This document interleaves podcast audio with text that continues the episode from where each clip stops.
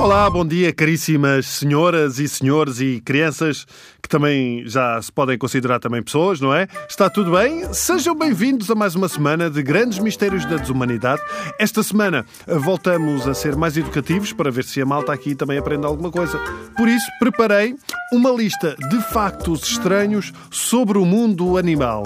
Por exemplo, vocês sabiam que as vacas podem ter uma melhor amiga? Sim, isto é verdade. As vacas podem criar uma relação de proximidade com outra vaca e até sentir stress quando estão longe uma da outra. O pior é quando as vacas se zangam, porque aí é que. Ui, uma vez a minha mulher e uma amiga começaram.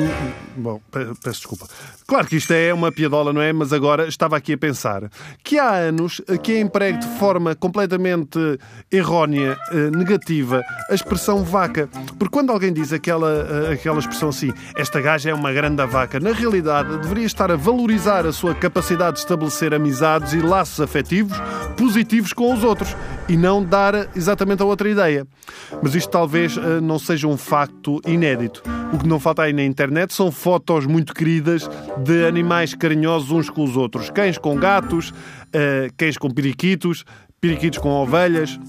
O que eu gostava de saber é se os animais têm a noção das suas diferenças. Por exemplo, se um cão é amigo de uma girafa, como eu já vi numa foto, será que ele pensa, man, nunca vou usar trela, olha para o pescoço deste gajo?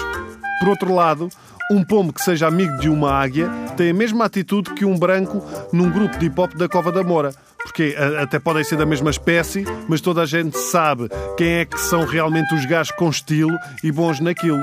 O pombo é aquele tipo que anda com os mauzões só para fazer parte do gangue, mas só se apercebe que não faz parte do grupo a meio. E começam as águias. Malta! Vamos apanhar um ninho de ratos e, e, e, e trucidá-los. E depois vamos ali àquelas cobras e vamos trucidar as cobras num voo, num voo picado. Não achas, pombo? Há milho?